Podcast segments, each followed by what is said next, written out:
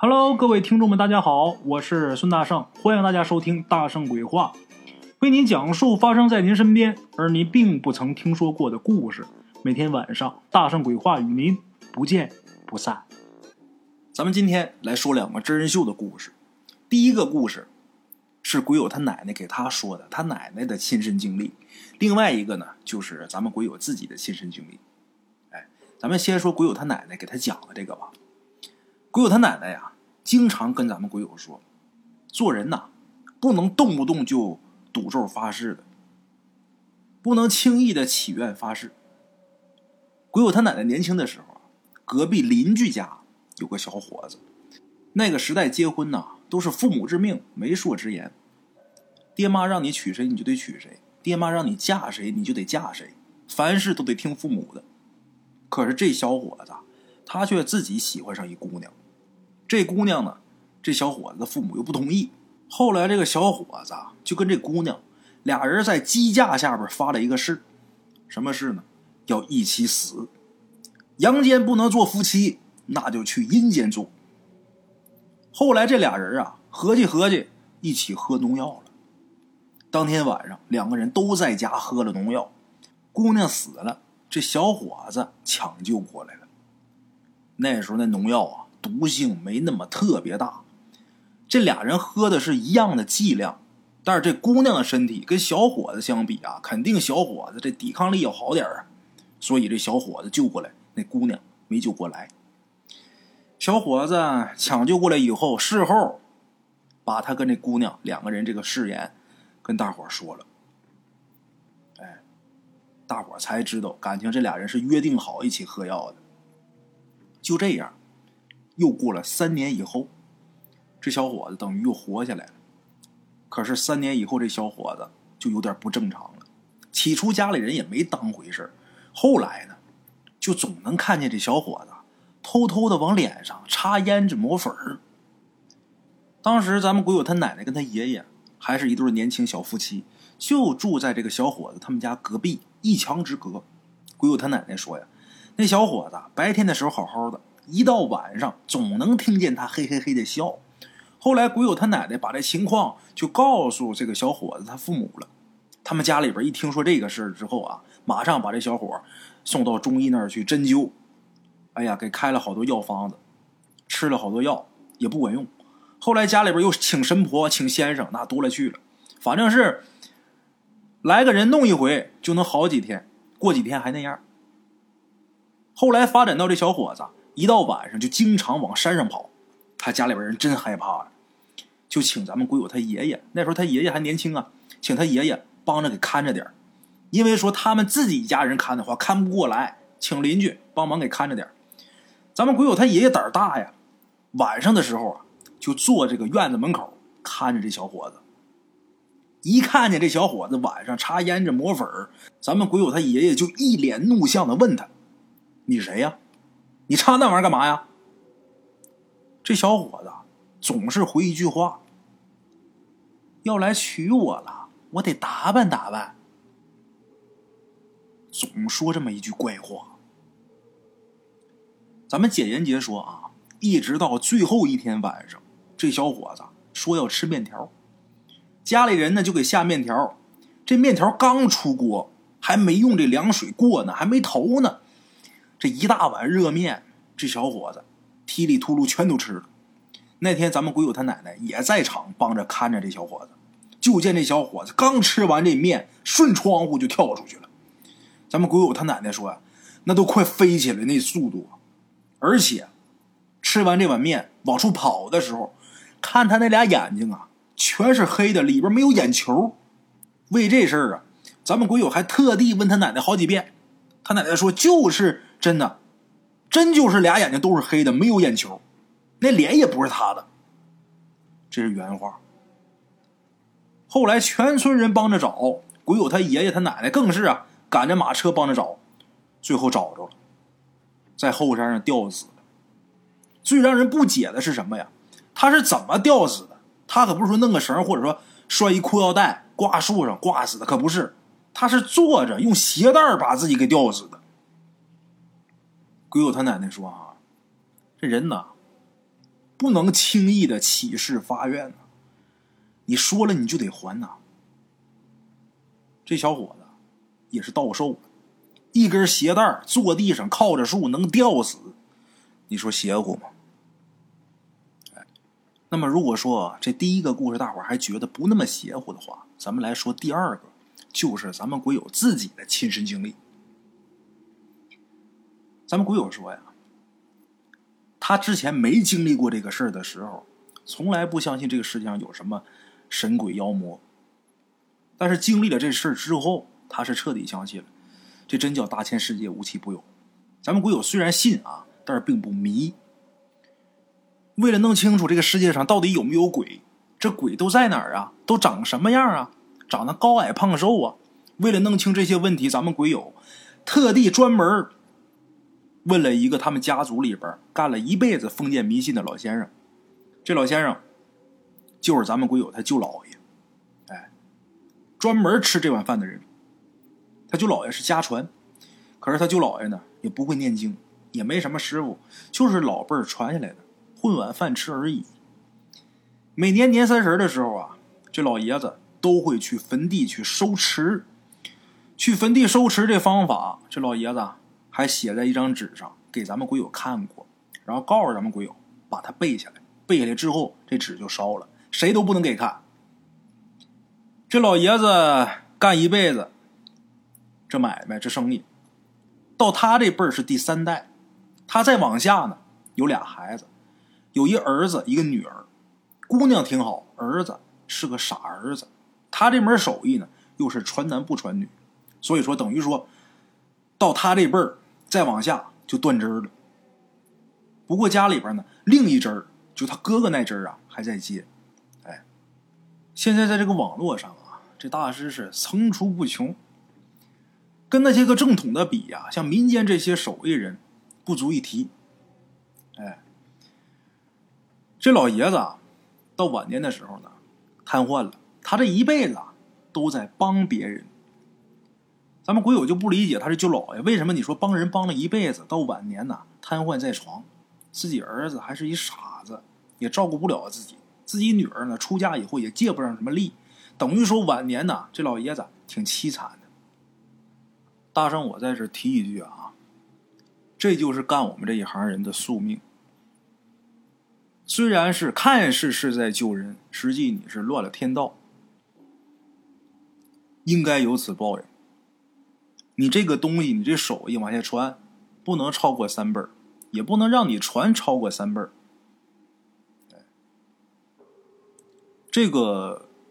老先生啊，咱们鬼友他舅姥爷，他也这么说，他自己也这么说啊。他经常说，自己干事干太狠了，为了能让别人好病，他得罪了太多的阴灵了。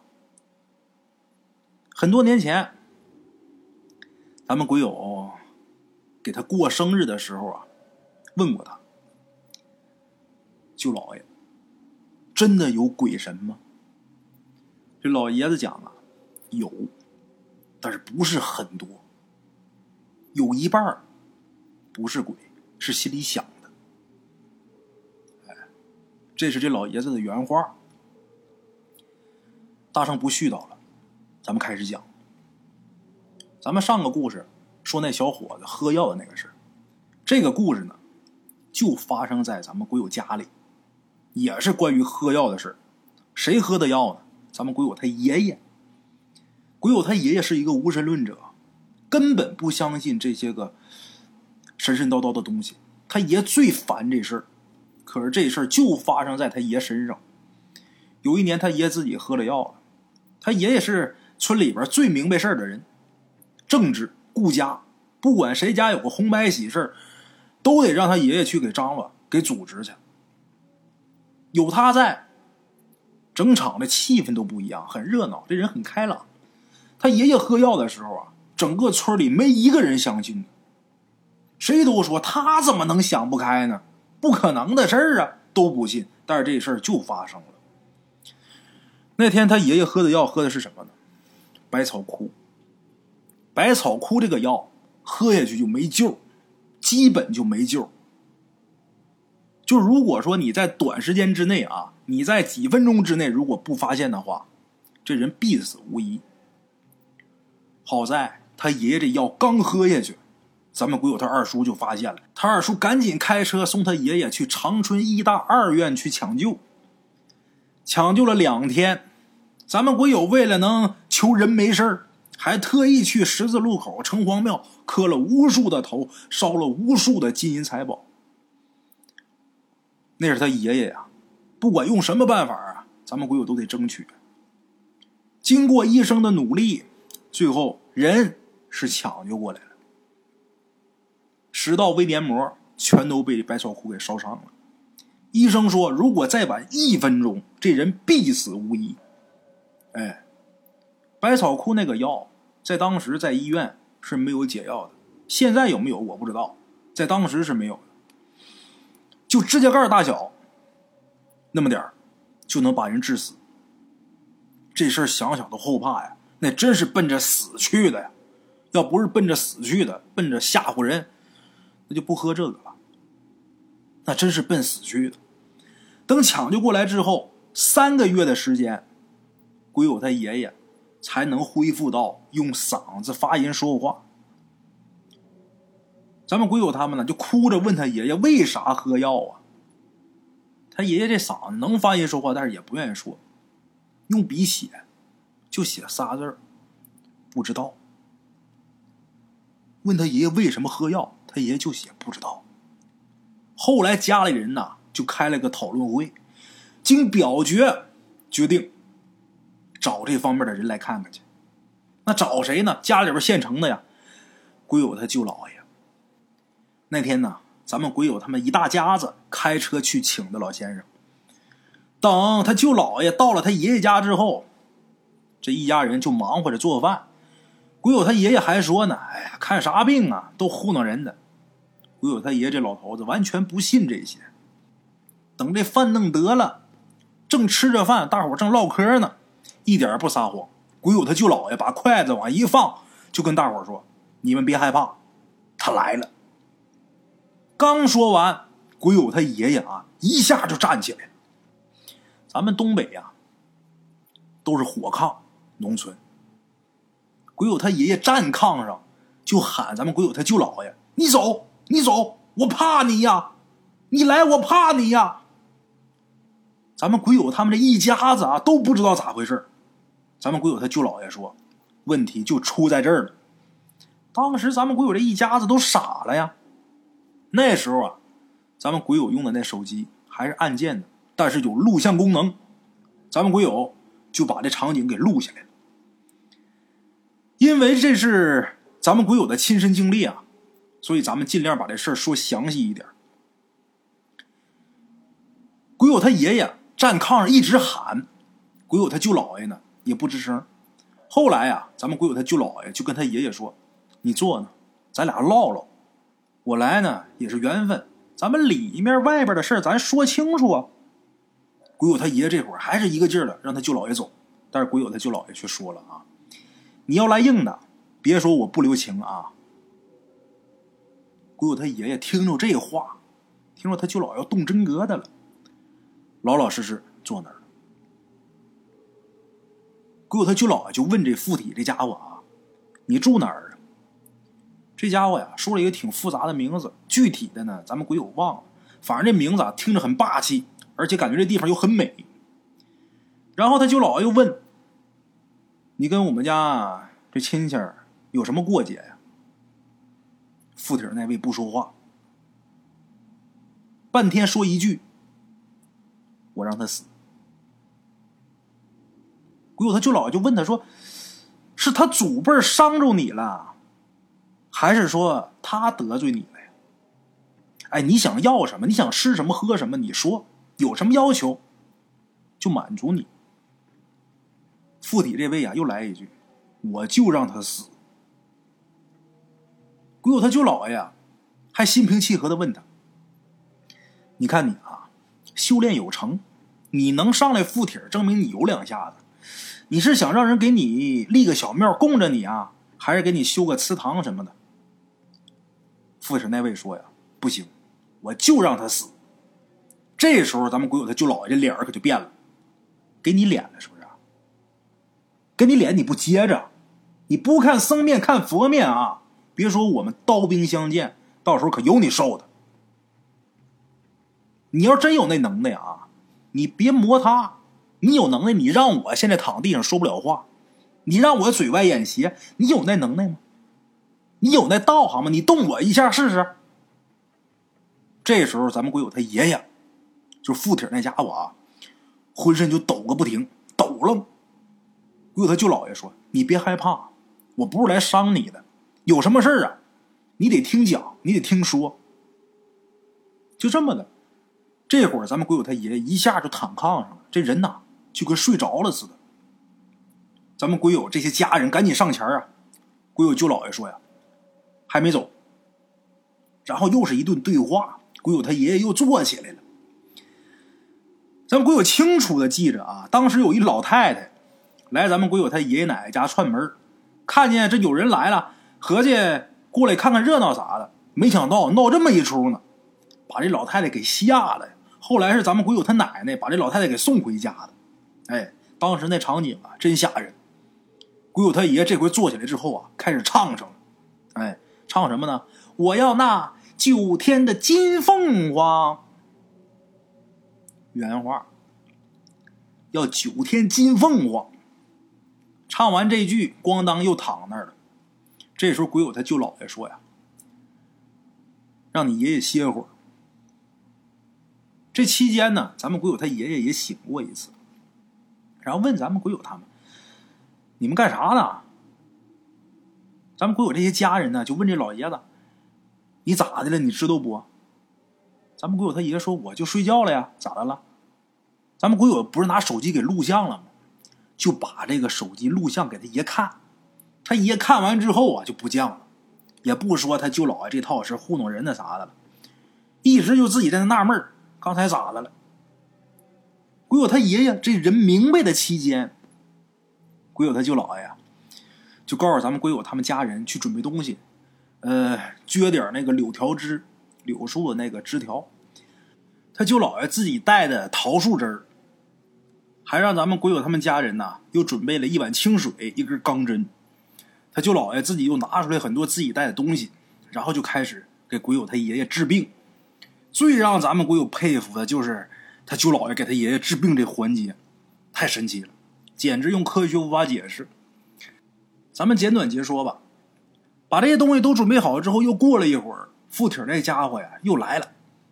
来了之后，咱们鬼友他舅姥爷嘴里边就开始念念叨叨，把那些桃树枝啊捆成一捆儿，从他爷爷这头顶往脚底下就开始拍的，还拿那钢针呐扎鬼友他爷爷，扎的是大拇指。还有脚趾，这两个地方啊，实际是鬼门十三针的两个穴位。哎，扎的时候，鬼友他舅姥爷这嘴里边也是念念有词，那意思就是扎不到活人，扎着这阴灵的意思。扎第一针的时候，附体那家伙他不害怕；第二针的时候他还不害怕；等到第三针的时候，开始抖上了，开始抖。他开始发抖，鬼友他舅姥爷就没再扎，然后啊念咒，什么咒呢？是封这个穴位的咒。之后鬼友他爷爷就昏过去了，咱们鬼友亲眼看见的啊，真是亲眼看见的。他爷爷在炕上躺着，他舅姥爷呀离他爷爷得有两米多远。鬼友他爷爷这会儿是昏过去的，他舅姥爷呢离他爷爷两米多远，嘴里边开始念叨，念叨念叨，就对着他爷爷吹一口气。他这边一吹气，他爷爷那边就一个大深呼吸；他这边一吹气，他爷爷那边啊，那身子就好像是接这口气似的，来一个大深呼吸，一共是三回。然后鬼友他舅姥爷就拿手一指，鬼友他爷爷就醒了，亲眼得见了。咱们鬼友都震惊了，就问他舅姥爷：“这么厉害吗？”他舅姥爷原话这么说的：“哎，没两把刷子，敢干这个活吗？”这真是大千世界无奇不有啊！咱们鬼友记得啊，在这期间呢，他舅姥爷还把那个白酒给点着，俩手沾着着火的这白酒啊，在他爷爷身上来回搓。最后呢，咱们鬼友他舅姥爷跟那附体的商量完之后，达成了一致的协议，什么呢？人家要九天金凤凰，还有一些其他的东西，要就都给他，他才算是罢手。这九天金凤凰是什么呢？一只大公鸡。咱们鬼友他舅姥爷亲手杀的那大公鸡，那大公鸡，咱们鬼友说长得是真漂亮啊，太漂亮，真跟凤凰似的。还有其他很多东西。他舅姥爷给他爷爷那次弄完之后，他爷爷呀再也没犯过这种症状。从那以后，他爷爷也恢复正常了，也没有再寻死觅活过，跟以前一样。就问他爷爷当时为什么喝药，他爷爷怎么都想不起来，不知道，不知道为啥，反正就喝了。哎，从那次起以后啊，咱们鬼友也喜欢上这些东西了，也喜欢这些事儿。他舅姥爷呢，曾经也跟他说过，想收他当徒弟。那时候咱们鬼友刚上初中，他爸妈也不让。后来呢，他舅姥爷就瘫痪在床了。不过他舅姥爷家里边啊有本书。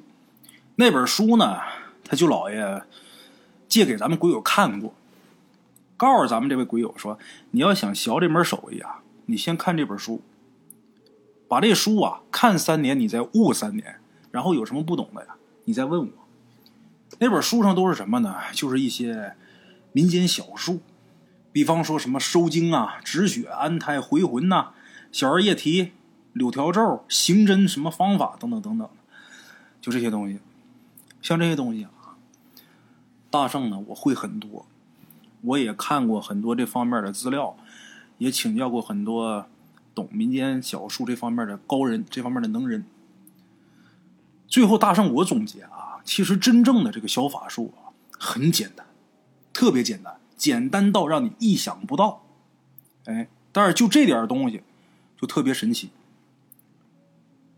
其实这个真正的法术啊。形式不重要，重要的是人心。有用的东西就那么一两下，剩下的又是跳舞啊，又是舞剑的，又是蹦的，那都是解人心宽的。这些民间小术、民间秘术，可能是说跟那些正统的，你比道家、佛家那些东西啊，人家的大场面比不了。咱说这寺院里边要是做一场超度的话，咱甭说多少僧人念经，你就那些。给吹响器的、敲响器的、拉响器的，得有多少啊？你看道教那更是，这一场法事下来，旁边得有一乐队。你这民间小术啊，跟这个比不了。但是大圣，我反而觉得啊，真正有用的呀，其实就那么点东西。不有那么一句话吗？大道至简啊。好了，像这些民间小术啥的。来大圣我想给大伙讲的，可是讲呢，你说在什么平台讲？嗯，今天呢，我在快手发了一条短视频，讲的是车祸前的预兆跟化解，做成了一个小视频，然后在快手上发。因为那个平台啊，不像咱们喜马拉雅听书这平台啊，可以长篇大套，呃，那平台不适合。我就想在那儿讲一些民间小书，发出去之后啊。也有人看，但是看的人很少，因为快手咱也没玩过啊，这是刚开始接触。嗯，在这儿呢，大家如果要是喜欢这些东西的话，喜欢这方面小知识的话啊，可以关注一下大圣的快手。我快手你就直接搜索“孙宇孙大圣”就行，抖音上面也有，快手跟抖音它是同步的，很短一期节目，可能就三两分钟、三四分钟，但是讲的就是一些民间小术和那种极短的小故事，还有一些。风水方面的一些小知识，大家如果喜欢的话，关注我啊，然后帮忙点点赞，帮忙转发转发。好了啊，咱们今天这期故事啊就到这儿，明天同一时间打上鬼话不见不散啊。边的茶楼，人影错落。用声音细说神鬼妖狐，用音频启迪人生。欢迎收听《大圣鬼话》。Hello，大家好，我是主播孙宇。吃完了饭，然后就回到张三的课室上啊。回到课室有。喜马拉雅、百度搜索“大圣鬼话”，跟孙宇、孙大圣一起探索另一个世界。那天山女子独守空城，也只是感谢鬼友们，感谢鬼友们，感谢鬼友们一路陪伴。大圣鬼话，见字如面。欲知后事如何，且听我下回分说。